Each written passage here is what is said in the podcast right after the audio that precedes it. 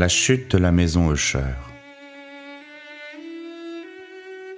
Une nouvelle d'Edgar Allan Poe. Traduction par Charles Baudelaire.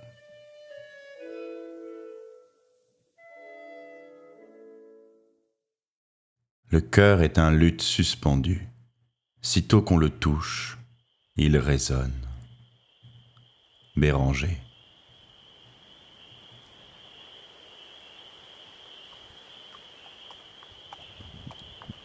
Pendant toute une journée d'automne, journée fuligineuse, sombre et muette, où les nuages pesaient lourds et bas dans le ciel, j'avais traversé seul et à cheval une étendue de pays singulièrement lugubre. Et enfin, comme les ombres du soir approchaient, je me trouvais en vue de la mélancolique maison Usher. Je ne sais comment cela se fit, mais au premier coup d'œil que je jetais sur le bâtiment, un sentiment d'insupportable tristesse pénétra mon âme. Je dis insupportable, car cette tristesse n'était nullement tempérée par une parcelle de ce sentiment dont l'essence poétique fait presque une volupté, et dont l'âme est généralement saisie en face des images naturelles les plus sombres de la désolation et de la terreur. Je regardais le tableau placé devant moi, et rien qu'à voir la maison et la perspective caractéristique de ce domaine, les murs qui avaient froid, les fenêtres semblables à des yeux distraits, quelques bouquets de joncs vigoureux, quelques troncs d'arbres blancs et dépéris.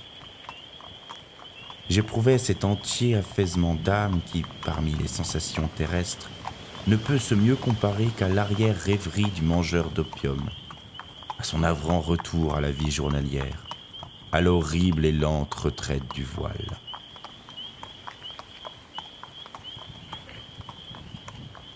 C'était une glace au cœur, un abattement, un malaise, une irrémédiable tristesse de pensée qu'aucun aiguillon de l'imagination ne pouvait raviver ni pousser au grand.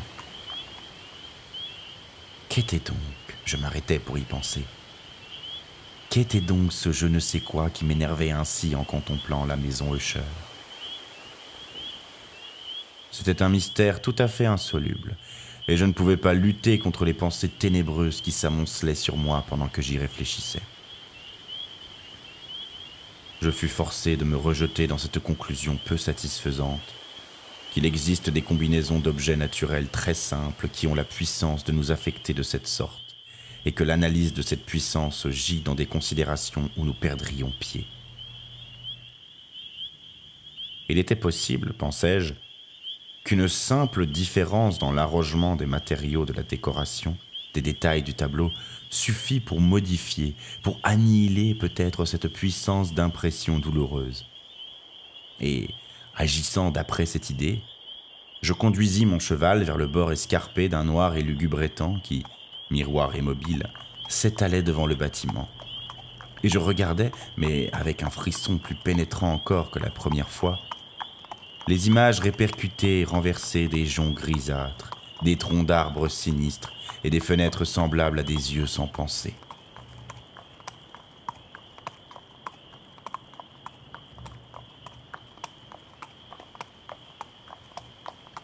C'était néanmoins dans cet habitacle de mélancolie que je me proposais de séjourner pendant quelques semaines. Son propriétaire, Roderick Usher, avait été l'un de mes bons camarades d'enfance, mais plusieurs années s'étaient écoulées depuis notre dernière entrevue. Une lettre cependant m'était parvenue récemment dans une partie lointaine du pays. Une lettre de lui, dont la tournure follement pressante n'admettait pas d'autre réponse que ma présence même. L'écriture portait la trace d'une agitation nerveuse.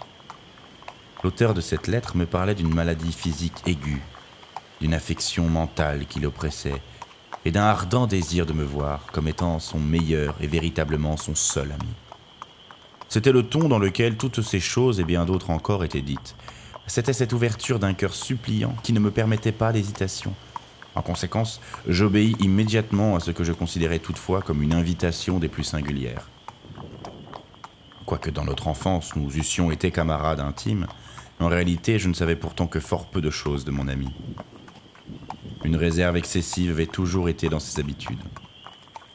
Je savais toutefois qu'il appartenait à une famille très ancienne qui s'était distinguée depuis un temps immémorial par une sensibilité particulière de tempérament. Cette sensibilité s'était déployée à travers les âges dans de nombreux ouvrages d'un art supérieur et s'était manifestée de vieille date par les actes répétés d'une charité aussi large que discrète, ainsi que par un amour passionné pour les difficultés plutôt peut-être que pour les beautés orthodoxes, toujours si facilement reconnaissables, de la science musicale.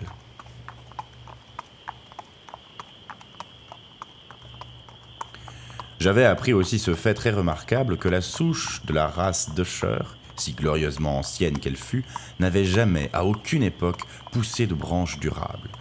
En d'autres termes, que la famille entière ne s'était perpétuée qu'en ligne directe, à quelques exceptions près, très insignifiantes et très passagères. C'était cette absence, pensais-je, tout en rêvant au parfait accord entre le caractère des lieux et le caractère proverbial de la race, et en réfléchissant à l'influence que dans une longue suite de siècles l'un pouvait avoir exercée sur l'autre. C'était peut-être cette absence de branche collatérale et de transmission constante du père en fils du patrimoine et du nom qui avait à la longue si bien identifié les deux, que le nom primitif du domaine s'était fondu dans la bizarre et équivoque appellation de maison Usher, appellation usitée parmi les paysans et qui semblait dans leur esprit enfermer la famille et l'habitation de famille. J'ai dit que le seul effet de mon expérience quelque peu puérile, c'est-à-dire d'avoir regardé dans les temps, avait été de rendre plus profonde ma première et si singulière impression. Je ne dois pas douter que la conscience de ma superstition croissante, pourquoi ne la définirais-je pas ainsi, n'ait principalement contribué à accélérer cet accroissement. Telle est, je le savais de vieille date, la loi paradoxale de tous les sentiments qui ont la terreur pour base.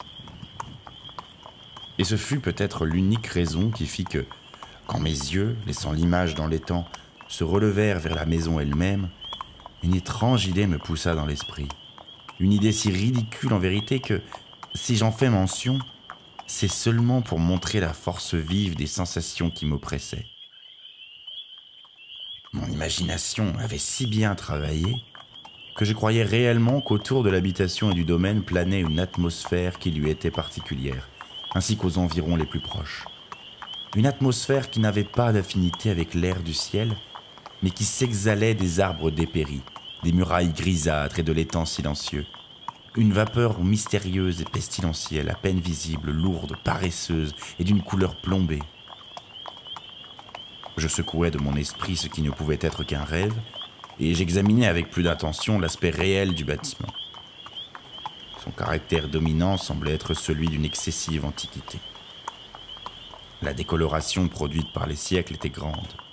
De menues fongosités recouvraient toute la face extérieure et la tapissaient à partir du toit comme une fine étoffe curieusement brodée.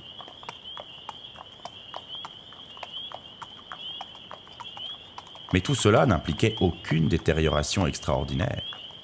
Aucune partie de la maçonnerie n'était tombée, et il semblait qu'il y eût une contradiction étrange entre la consistance générale intacte de toutes ces parties et l'état particulier des pierres émiettées, qui me rappelait complètement la spécieuse intégrité de ces vieilles boiseries qu'on a laissé longtemps pourrir dans quelques caves oubliées, loin du souffle de l'air extérieur. À part cet indice d'un vaste délabrement, l'édifice ne donnait aucun symptôme de fragilité. Peut-être l'œil d'un observateur minutieux aurait-il découvert une fissure à peine visible qui, partant du toit de la façade, se frayait une route en zigzag à travers le mur et allait se perdre dans les eaux funestes de l'étang. Tout en remarquant ces détails, je suivis à cheval une courte chaussée qui me menait à la maison. Un valet de chambre prit mon cheval et j'entrai sous la voûte gothique du vestibule.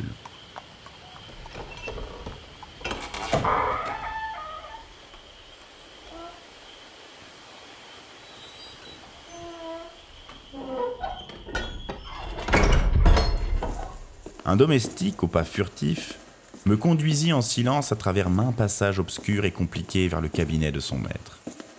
Bien des choses que je rencontrais dans cette promenade contribuèrent, je ne sais comment, à renforcer les sensations vagues dont j'ai déjà parlé.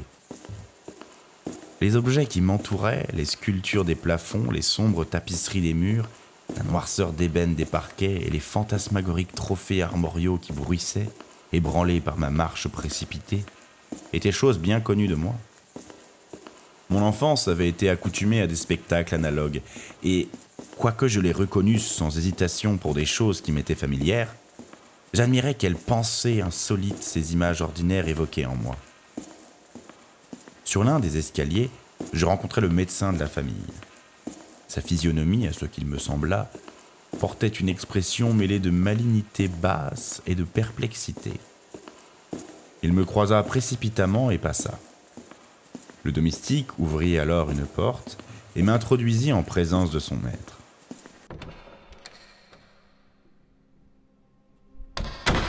La chambre dans laquelle je me trouvais était très grande et très haute. Les fenêtres longues, étroites, et à une telle distance du noir plancher de chêne qu'il était absolument impossible d'y atteindre. De faibles rayons d'une lumière cramoisie se frayaient un chemin à travers les carreaux treillissés et rendaient suffisamment distincts les principaux objets environnants.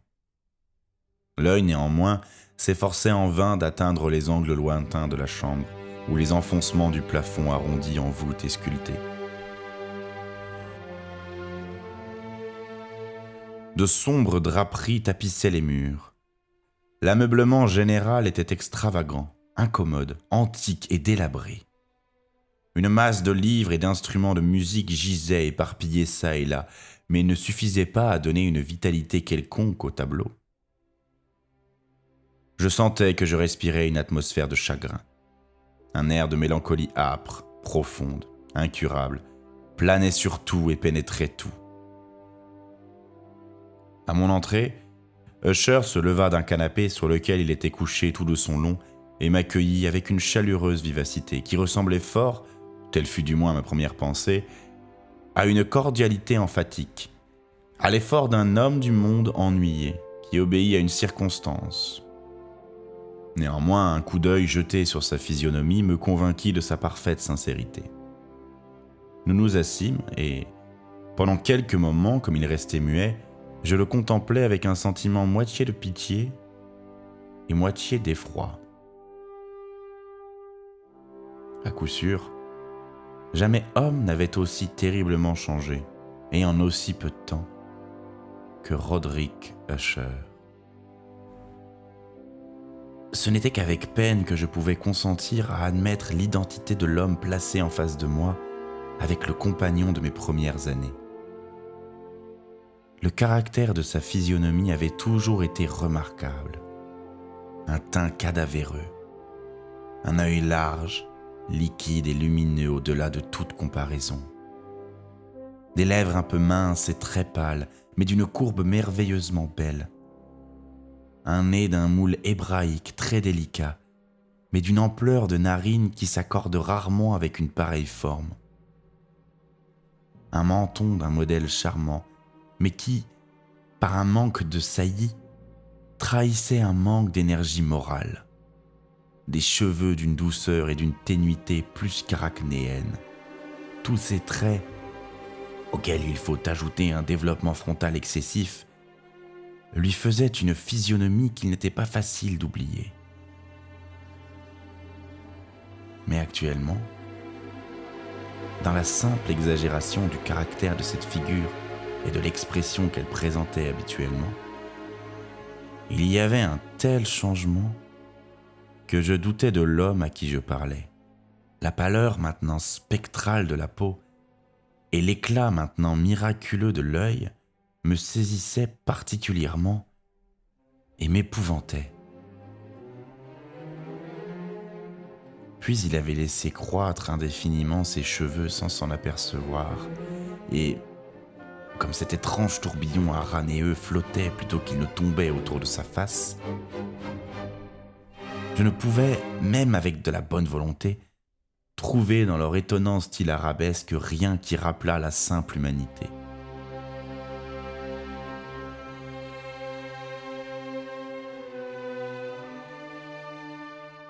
Je fus tout d'abord frappé d'une certaine incohérence, d'une inconsistance dans les manières de mon ami, et je découvris bientôt que cela provenait d'un effort incessant, aussi faible que puéril, pour maîtriser une trépidation habituelle, une excessive agitation nerveuse.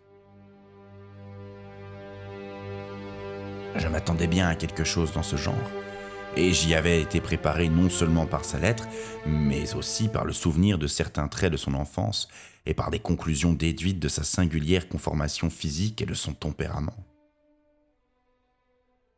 Son action était alternativement vive et indolente. Sa voix passait rapidement d'une indécision tremblante, quand les esprits vitaux semblaient entièrement absents, à cette espèce de brièveté énergique, à cette énonciation abrupte, solide, posée et sonnant le creux, à ce parler guttural et rude, parfaitement balancé et modulé, qu'on peut observer chez le parfait ivrogne ou l'incorrigible mangeur d'opium pendant les périodes de leur plus intense excitation. Ce fut dans ce ton qu'il parla de l'objet de ma visite, de son ardent désir de me voir et de la consolation qu'il attendait de moi. Il s'étendit assez longuement et s'expliqua à sa manière sur le caractère de sa maladie. C'était, disait-il, un mal de famille, un mal constitutionnel, un mal pour lequel il désespérait de trouver un remède, une simple affection nerveuse, ajouta-t-il immédiatement, dont, sans doute, il serait bientôt délivré. Elle se manifestait par une foule de sensations extranaturelles. Quelques-unes, pendant qu'il me les décrivait, m'intéressèrent et me confondirent. Il se peut cependant que les termes et le ton de son débit y aient été pour beaucoup. Il souffrait vivement d'une acuité morbide des sens. Les aliments les plus simples étaient pour lui les seuls tolérables. Il ne pouvait porter, en fait de vêtements, que certains tissus. Toutes les odeurs de fleurs le suffoquaient. Une lumière, même faible, lui torturait les yeux, et il n'y avait que quelques sons particuliers, c'est-à-dire ceux des instruments à cordes, qui ne lui inspirassent pas d'horreur. Je vis qu'il était l'esclave subjugué d'une espèce de terreur tout à fait anormale. Je mourrai, dit-il. Il faut que je meure de cette déplorable folie. C'est ainsi, ainsi et non pas autrement, que je périrai. Je redoute les événements à venir, non en eux-mêmes, mais dans leurs résultats. Je frissonne à la pensée d'un incident quelconque, du genre le plus vulgaire, qui peut opérer sur cette intolérable agitation de mon âme. Je n'ai vraiment pas horreur du danger, excepté dans son effet positif, la terreur.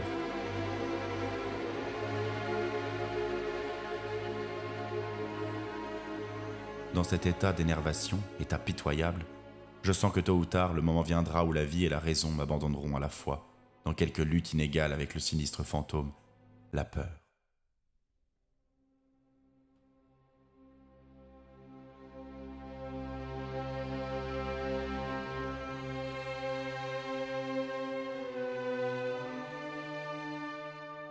J'appris aussi, par intervalles et par des confidences hachées, des demi-mots et des sous-entendus, une autre particularité de sa situation morale. Il était dominé par certaines impressions superstitieuses relatives au manoir qu'il habitait, et d'où il n'avait pas osé sortir depuis plusieurs années, relatives à une influence dont il traduisait la force supposée en des termes trop ténébreux pour être rapportés ici. Une influence que quelques particularités dans la forme même et dans la matière du manoir héréditaire avaient, par l'usage de la souffrance, disait-il, imprimé sur son esprit un effet que le physique des murs gris, des tourelles et de l'étang noirâtre où se mirait tout le bâtiment avait à la longue créé sur le moral de son existence.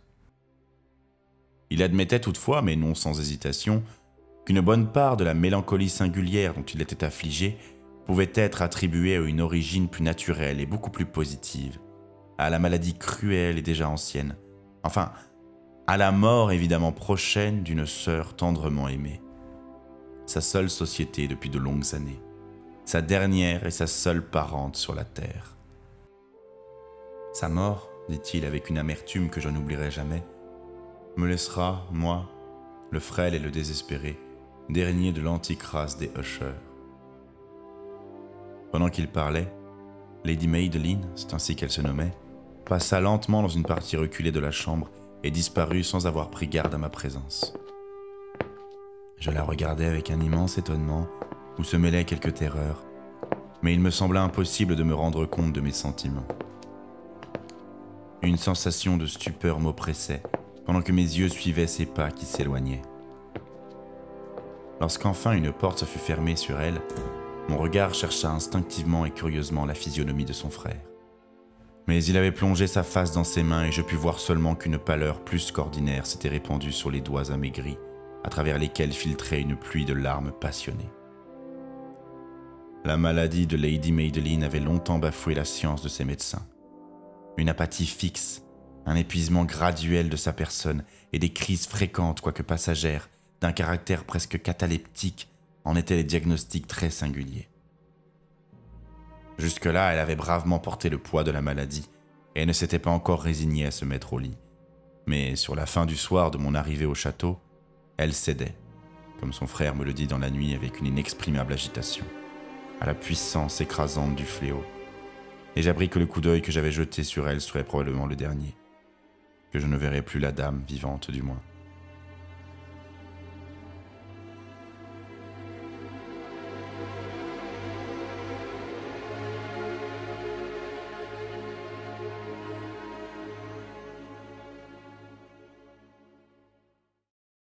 Pendant les quelques jours qui suivirent, son nom ne fut prononcé ni par Usher ni par moi. Et durant cette période, je m'épuisais en efforts pour alléger la mélancolie de mon ami. Nous peignîmes et nous lûmes ensemble, ou bien j'écoutais comme dans un rêve ses étranges improvisations sur son éloquente guitare.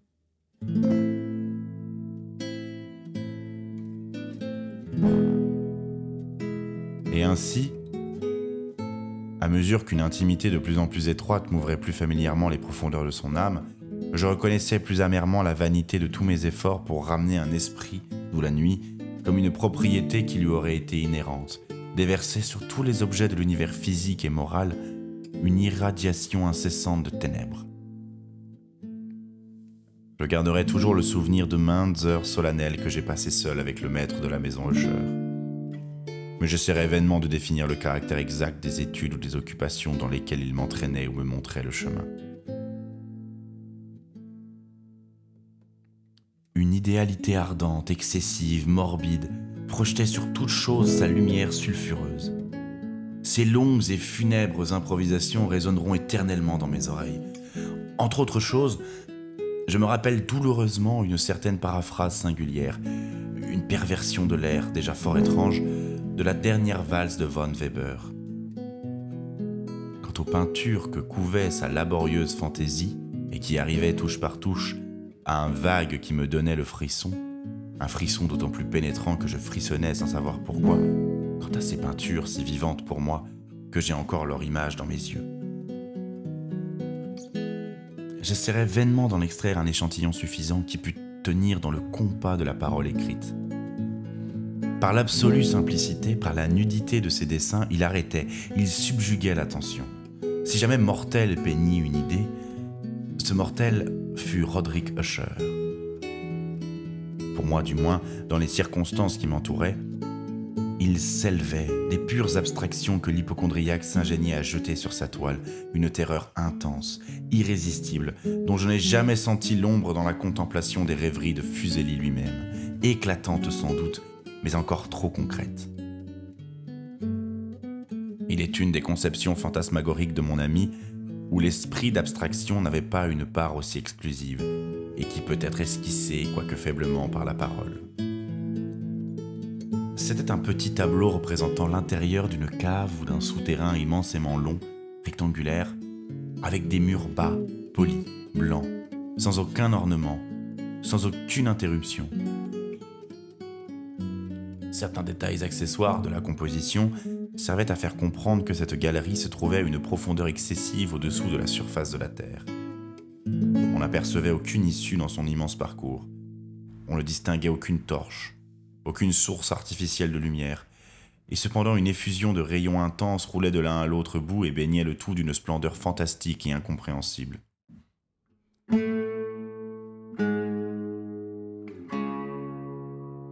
J'ai dit un mot de l'état morbide du nerf acoustique qui rendait pour le malheureux toute musique intolérable, excepté certains effets des instruments à cordes. C'était peut-être les étroites limites dans lesquelles il avait confiné son talent sur la guitare qui avait en grande partie imposé à ses compositions leur caractère fantastique. Mais quant à la brûlante facilité de ces improvisations, on ne pouvait s'en rendre compte de la même manière. Il fallait évidemment qu'elles fussent, et elles étaient en effet, dans les notes aussi bien que dans les paroles de ces étranges fantaisies, car il accompagnait souvent sa musique de paroles improvisées et rimées, le résultat de cet intense recueillement et de cette concentration des forces mentales ne se manifeste, comme je l'ai déjà dit, que dans les cas particuliers de la plus haute excitation artificielle.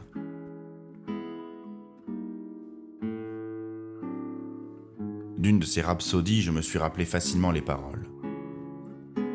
Peut-être m'impressionna-t-elle plus fortement quand il me la montra parce que, dans le sens intérieur et mystérieux de l'œuvre, je découvris pour la première fois que Cher avait pleine conscience de son état, qu'il sentait que sa sublime raison chancelait sur son trône.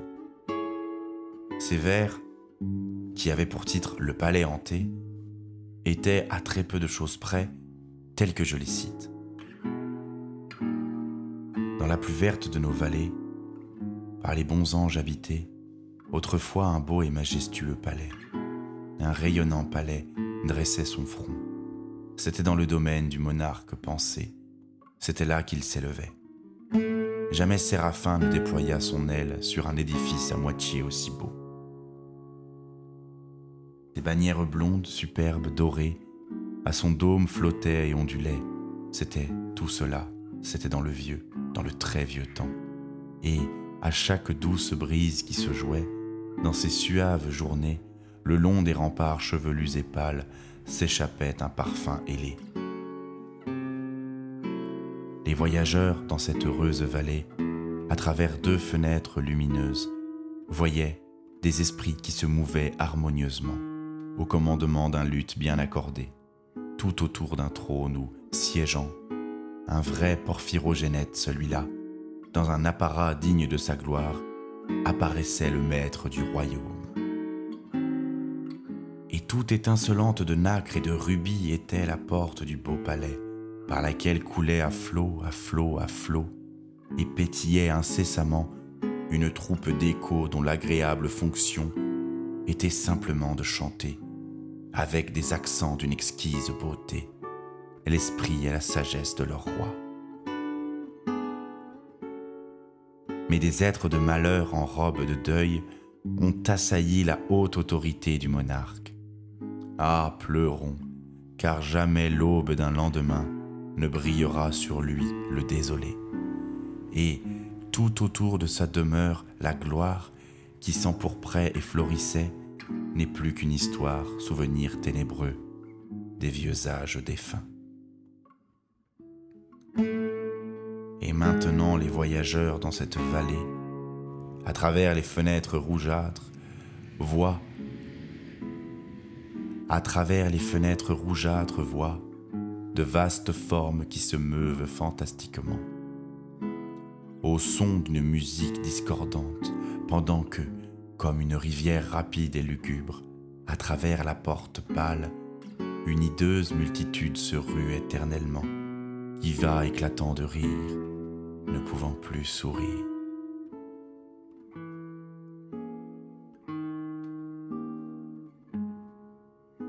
Je me rappelle fort bien que les inspirations naissant de cette balade nous jetèrent dans un courant d'idées, au milieu duquel se manifesta une opinion de Cher que je cite, non pas tant en raison de sa nouveauté, car d'autres hommes ont pensé de même, qu'à cause de l'opiniâtreté avec laquelle il la soutenait. Cette opinion, dans sa forme générale, n'était autre que la croyance à la sensitivité de tous les êtres végétaux. Mais, dans son imagination déréglée, l'idée avait pris un caractère encore plus audacieux et empiétait, dans de certaines conditions, jusque sur le règne inorganique. Les mots me manquent pour exprimer toute l'étendue, tout le sérieux, tout l'abandon de sa foi. Cette croyance toutefois se rattachait, comme je l'ai déjà donné à entendre, aux pierres grises du manoir de ses ancêtres. Ici, les conditions de sensitivité étaient remplies à ce qu'il imaginait par la méthode qui avait présidé à la construction, par la disposition respective des pierres, aussi bien que de toutes les fongosités dont elles étaient revêtues, et des arbres ruinés qui s'élevaient alentour, mais surtout par l'immutabilité de cet arrangement et par sa répercussion dans les eaux dormantes de l'étang. La preuve de cette sensitivité se faisait voir, disait-il, et je l'écoutais alors avec inquiétude, dans la condensation graduelle mais positive, au-dessus des eaux, autour des murs, d'une atmosphère qui leur était propre. Le résultat, ajoutait-il, se déclarait dans cette influence muette mais importune et terrible qui depuis des siècles avait pour ainsi dire moulé les destinées de sa famille et qui le faisait lui, tel que je le voyais maintenant, tel qu'il était. De pareilles opinions n'ont pas besoin de commentaires et je n'en ferai pas. Nos livres, les livres qui depuis des années constituaient une grande partie de l'existence spirituelle du malade, étaient, comme on le suppose bien, en accord parfait avec ce caractère de visionnaire.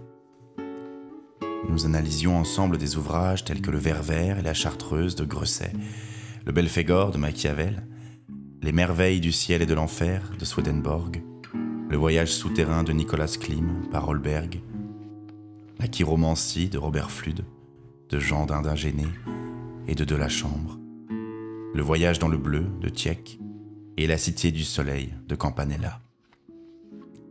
Un de ses volumes favoris était une petite édition in octavo du Directorium Inquisitorium par le dominicain Émeric de Gironne. Et il y avait des passages dans Pomponius Mela à propos des anciens satyres africains et des ogipans, sur lesquels Usher rêvassait pendant des heures. Il faisait néanmoins ses principales délices de la lecture d'un inquarto gothique excessivement rare et curieux, le manuel d'une église oubliée. Les Vigiliae Mortuorum Secundum Corum Ecclesiae Maguntinoe. Je songeais malgré moi à l'étrange rituel contenu dans ce livre et à son influence probable sur l'hypochondriaque quand, un soir, m'ayant informé brusquement que Lady Madeline n'existait plus,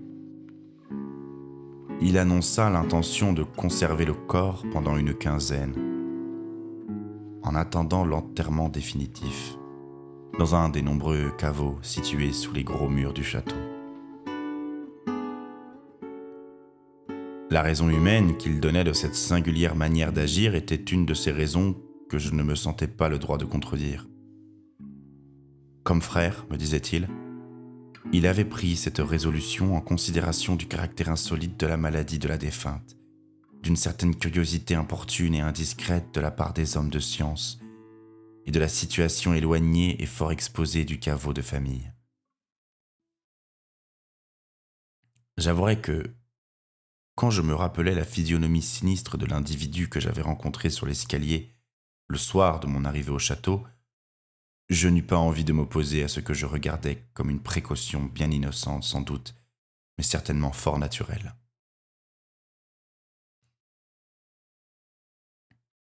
À la prière de Cher, je l'aidai personnellement dans les préparatifs de cette sépulture temporaire. Nous mîmes le corps dans la bière et, à nous deux, nous le portâmes à son lieu de repos. Le caveau dans lequel nous le déposâmes, et qui était resté fermé depuis si longtemps que nos torches, à moitié étouffées dans cette atmosphère suffocante, ne nous permettaient guère d'examiner les lieux, était petit, humide et n'offrait aucune voie à la lumière du jour. Il était situé à une grande profondeur, juste au-dessous de cette partie du bâtiment où se trouvait ma chambre à coucher. Il avait rempli probablement, dans les vieux temps féodaux, leur horrible office d'oubliette et, dans les temps postérieurs, de cave à serrer la poudre ou toute autre matière facilement inflammable car une partie du sol et toutes les parois d'un long vestibule que nous traversâmes pour y arriver étaient soigneusement revêtues de cuivre.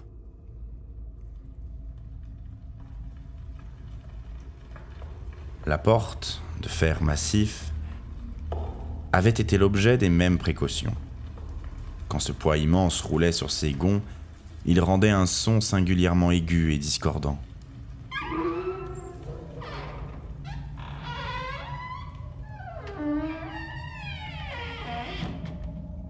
Nous déposâmes donc notre fardeau funèbre sur des tréteaux dans cette région d'horreur. Nous tournâmes un peu de côté le couvercle de la bière qui n'était pas encore vissé, et nous regardâmes la face du cadavre. une ressemblance frappante entre le frère et la sœur fixa tout d'abord mon attention. Et Usher, devinant peut-être mes pensées, murmura quelques paroles qui m'apprirent que la défunte et lui étaient jumeaux, et que des sympathies d'une nature presque inexplicable avaient toujours existé entre eux. Nos regards, néanmoins, ne restèrent pas longtemps fixés sur la morte, car nous ne pouvions pas la contempler sans effroi. Le mal qui avait mis au tombeau Lady Madeline, dans la plénitude de sa jeunesse, avait laissé, comme cela arrive ordinairement dans toutes les maladies d'un caractère strictement cataleptique, l'ironie d'une faible coloration sur le sein et sur la face, et sur la lèvre ce sourire équivoque et languissant, qui est si terrible dans la mort.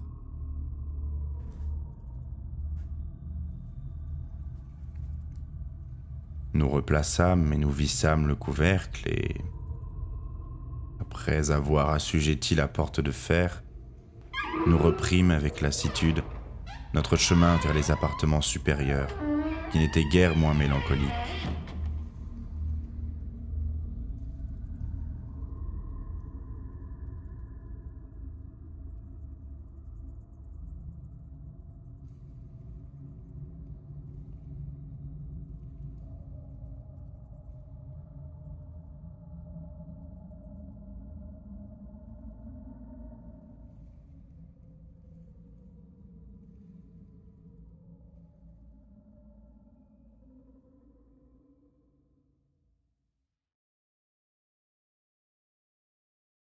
Alors, après un laps de quelques jours plein du chagrin le plus amer, il s'opéra un changement visible dans les symptômes de la maladie morale de mon ami. Ses manières ordinaires avaient disparu. Ses occupations habituelles étaient négligées, oubliées. Il errait de chambre en chambre d'un pas précipité, inégal et sans but. La pâleur de sa physionomie avait revêtu une couleur peut-être encore plus spectrale mais la propriété lumineuse de son œil avait entièrement disparu. Je n'entendais plus ce ton de voix âpre qu'il prenait autrefois à l'occasion, et un tremblement qu'on lui dit causé par une extrême terreur caractérisait habituellement sa prononciation. Il m'arrivait quelquefois en vérité de me figurer que son esprit, incessamment agité, était travaillé par quelque suffocant secret et qu'il ne pouvait trouver le courage nécessaire pour le révéler. D'autres fois, j'étais obligé de conclure simplement aux bizarreries inexplicables de la folie, car je le voyais regardant dans le vide pendant de longues heures, dans l'attitude de la plus profonde attention, comme s'il écoutait un bruit imaginaire. Il ne faut pas s'étonner que son état m'effraya, qu'il m'infecta même. Je sentais se glisser en moi par une gradation lente mais sûre l'étrange influence de ces superstitions fantastiques et contagieuses. Ce fut particulièrement une nuit la septième ou la huitième depuis que nous avions déposé Lady Madeline dans le caveau. Fort tard, avant de me mettre au lit, que j'éprouvais toute la puissance de ces sensations. Le sommeil ne voulait pas approcher de ma couche. Les heures une à une tombaient, tombaient toujours. Je m'efforçais de raisonner l'agitation nerveuse qui me dominait. J'essayais de me persuader que je devais ce que j'éprouvais en partie, sinon absolument, à l'influence prestigieuse du mélancolique ameublement de la chambre, des sombres draperies déchirées qui, tourmentées par le souffle d'un orage naissant, vacillaient çà et là sur les murs comme par accès et bruissaient douloureusement autour des ornements du lit. Mais mes efforts furent vains. Une insurmontable terreur pénétra graduellement tout mon être, et à la longue une angoisse sans motif, un vrai cauchemar, vint s'asseoir sur mon cœur.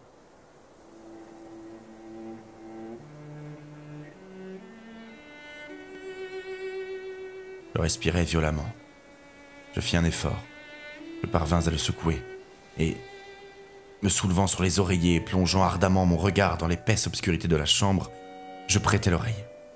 Je ne saurais dire pourquoi, si ce n'est que j'y fus poussé par une force instinctive.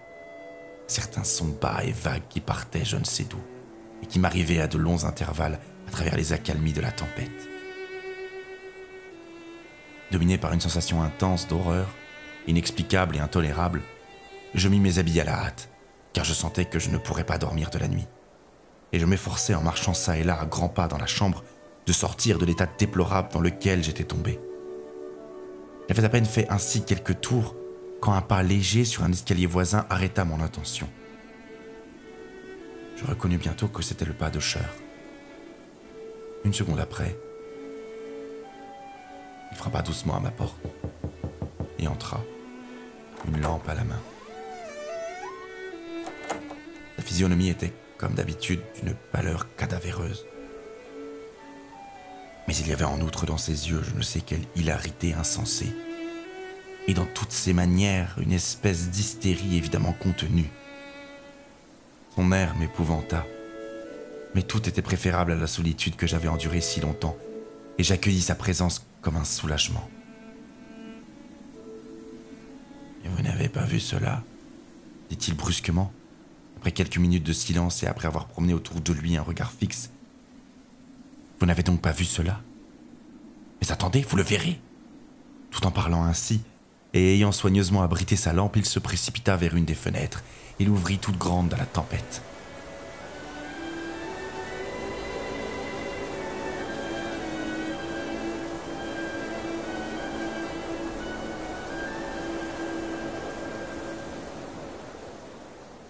L'impétueuse furie de la rafale nous enleva presque du sol.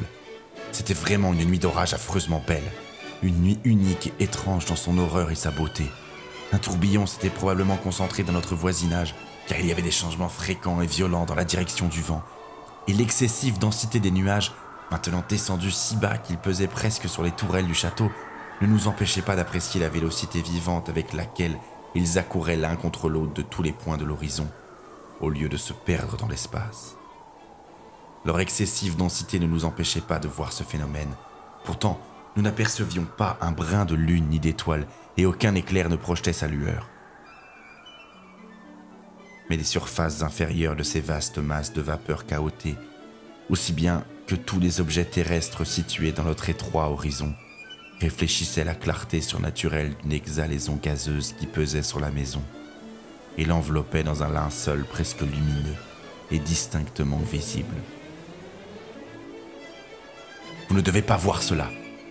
Vous ne contemplerez pas cela, dis-je en frissonnant à Usher, et je le ramenai avec une douce violence de la fenêtre vers un fauteuil. Ces spectacles qui vous mettent hors de vous sont des phénomènes purement électriques et fort ordinaires, ou peut-être tirent-ils leur funeste origine des miasmes fétides de l'étang. Fermons cette fenêtre. L'air est glacé et dangereux pour votre constitution. Voici un de vos romans favoris. Je lirai et vous écouterez, et nous passerons ainsi cette terrible nuit ensemble. L'antique bouquin sur lequel j'avais mis la main était le Mat Triste de Sir Lancelot Canning, mais je l'avais décoré du titre de livre favori d'Usher par plaisanterie. Triste plaisanterie, car, en vérité, dans sa niaise et baroque prolixité, il n'y avait pas grande pâture pour la haute spiritualité de mon ami. Mais c'était le seul livre que j'eusse immédiatement sous la main, et je me berçais du vague espoir que l'agitation qui tourmentait l'hypochondriaque trouverait du soulagement car l'histoire des maladies mentales est pleine d'anomalies de ce genre, dans l'exagération même des folies que j'allais lui lire. En juger par l'air d'intérêt étrangement tendu avec lequel il écoutait ou feignait d'écouter les phrases du récit, j'aurais pu me féliciter du succès de ma ruse. J'étais arrivé à cette partie si connue de l'histoire où Ethelred, le héros du livre, ayant en vain cherché à entrer à l'amiable dans la demeure d'un ermite, se met en devoir de s'introduire par la force. Ici, on s'en souvient, le narrateur s'exprime ainsi. Et était le raide qui était par nature un cœur vaillant, et qui maintenant était aussi très fort en raison de l'efficacité du vin qu'il avait bu, n'attendit pas plus longtemps pour parlementer avec l'ermite, qui avait, en vérité, l'esprit tourné à l'obstination et à la malice, mais sentant la pluie sur ses épaules et craignant l'explosion de la tempête, il leva bel et bien sa massue, et avec quelques coups fraya bien vite un chemin, à travers les planches de la porte, à sa main gantée de fer, et tirant avec sa main vigoureusement à lui, il fit craquer et se fendre et sauter le tout en morceaux. Si bien que le bruit du bois sec et sonnant le creux porta l'alarme et fut répercuté d'un bout à l'autre de la forêt. À la fin de cette phrase, je tressaillis et je fis une pause, car il m'avait semblé, mais je conclus bien vite à une illusion de mon imagination, Il m'avait semblé que d'une partie très reculée du manoir était venu confusément à mon oreille un bruit, on eût dit, à cause de son exacte analogie, l'écho étouffé, amorti de ce bruit de craquement et d'arrachement si précieusement décrit par Sir Lancelot. Évidemment, c'était la coïncidence seule qui avait arrêté mon intention. Car parmi le claquement des châssis des fenêtres et tous les bruits confus de la tempête toujours croissante, le son lui-même n'avait rien vraiment qui pût m'intriguer ou me troubler. Je continuais le récit.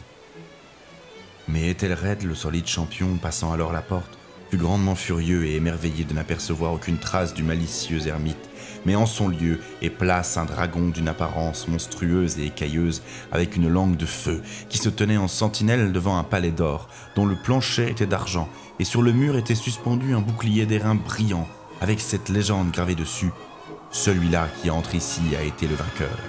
Celui-là qui tue le dragon, il aura gagné le bouclier. Et Ethelred leva sa massue et frappa sur la tête du dragon qui tomba devant lui et rendit son souffle empesté avec un rugissement si épouvantable, si âpre et si perçant à la fois, qu'Ethelred fut obligé de se boucher les oreilles avec ses mains pour se garantir de ce bruit terrible, tel qu'il n'en avait jamais entendu de semblable.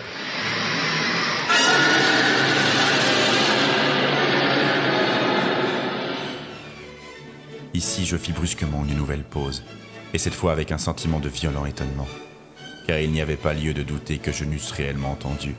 Dans quelle direction il m'était impossible de deviner. Un son affaibli et comme lointain, mais âpre, prolongé, singulièrement perçant et grinçant. L'exacte contrepartie du cri surnaturel du dragon décrit par le romancier, tel que mon imagination se l'était déjà figuré.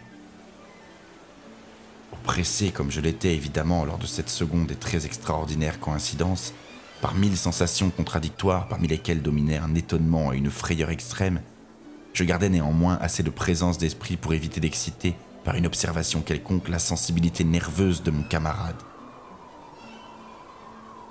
Je n'étais pas du tout sûr qu'il eût remarqué les bruits en question, quoique bien certainement une étrange altération se fût depuis ces dernières minutes manifestée dans son maintien. De sa position primitive, juste vis-à-vis de moi, il avait peu à peu tourné son fauteuil de manière à se trouver assis la face tournée vers la porte de la chambre, en sorte que je ne pouvais pas voir ses traits d'ensemble, quoique je m'aperçusse bien que ses lèvres tremblaient comme si elles murmuraient quelque chose d'insaisissable. Sa tête était tombée sur sa poitrine, cependant je savais qu'il n'était pas endormi. L'œil que j'entrevoyais de profil était béant et fixe. D'ailleurs, le mouvement de son corps contredisait aussi cette idée car il se balançait d'un côté à l'autre avec un mouvement très doux, mais constant et uniforme. Je remarquai rapidement tout cela et repris le récit de Sir Lancelot, qui continuait ainsi.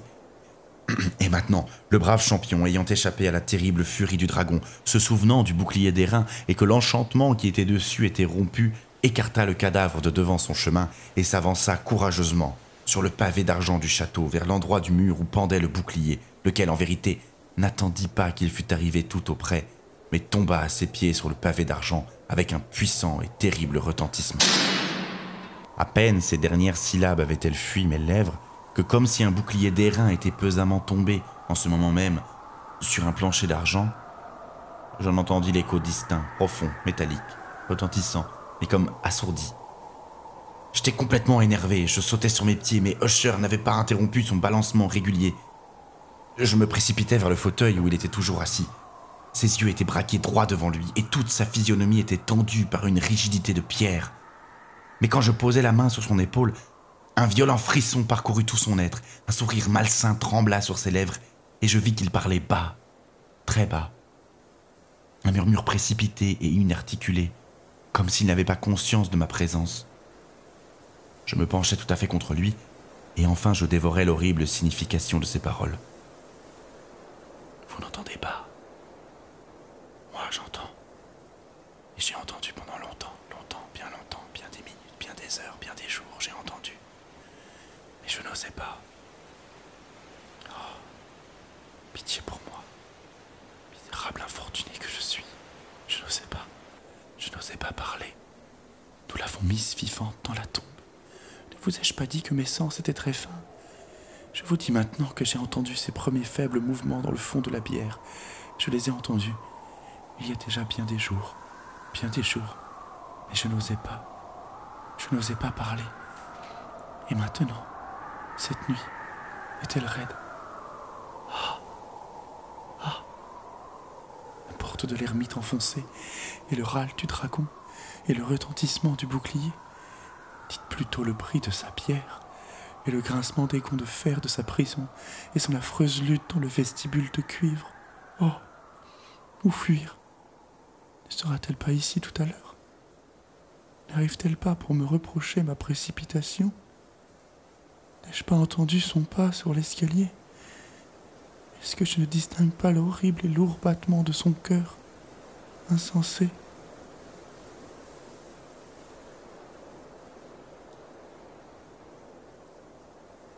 Ici, il se dressa furieusement sur ses pieds et hurla ses syllabes comme si dans cet effort suprême il rendait son âme. Insensé Je vous dis qu'elle est maintenant derrière la porte à l'instant même, comme si l'énergie surhumaine de sa parole eût acquis la toute-puissance d'un charme. Les vastes et antiques panneaux que désignait Usher entr'ouvrirent lentement leurs lourdes mâchoires d'ébène. C'était l'œuvre d'un furieux coup de vent. Derrière cette porte se tenait alors la haute figure de Lady Madeline Usher, enveloppée de son suaire. Il y avait du sang sur ses vêtements blancs, et toute sa personne amaigrie portait les traces évidentes de quelque horrible lutte. Pendant un moment, elle resta tremblante et vacillante sur le seuil, puis avec un cri plaintif et profond, elle tomba lourdement en avant sur son frère, et dans sa violente et définitive agonie, elle l'entraîna à terre, cadavre maintenant, et victime de ses terreurs anticipées. Je m'enfuis de cette chambre et de ce manoir, frappé d'horreur. La tempête était encore dans toute sa rage quand je franchissais la vieille avenue. Tout d'un coup, une lumière étrange se projeta sur la route, et je me retournai pour voir d'où pouvait jaillir une lueur si singulière, car je n'avais derrière moi que le vaste château avec toutes ses ombres. Le rayonnement provenait de la pleine lune qui se couchait, rouge de sang, et maintenant brillait vivement à travers cette fissure à peine visible naguère qui, comme je l'ai dit, parcourait en zigzag le bâtiment depuis le toit jusqu'à la base. Pendant que je regardais, cette fissure s'élargit rapidement. Il survint une reprise de vent, un tourbillon furieux. Le disque entier de la planète éclata tout à coup à ma vue. La tête me tourna quand je vis les puissantes murailles s'écrouler en deux. Il se fit un bruit prolongé, un fracas tumultueux, la voix de mille cataractes. Et l'étang profond et croupi placé à mes pieds se referma tristement et silencieusement sur les ruines de la maison Rochelle.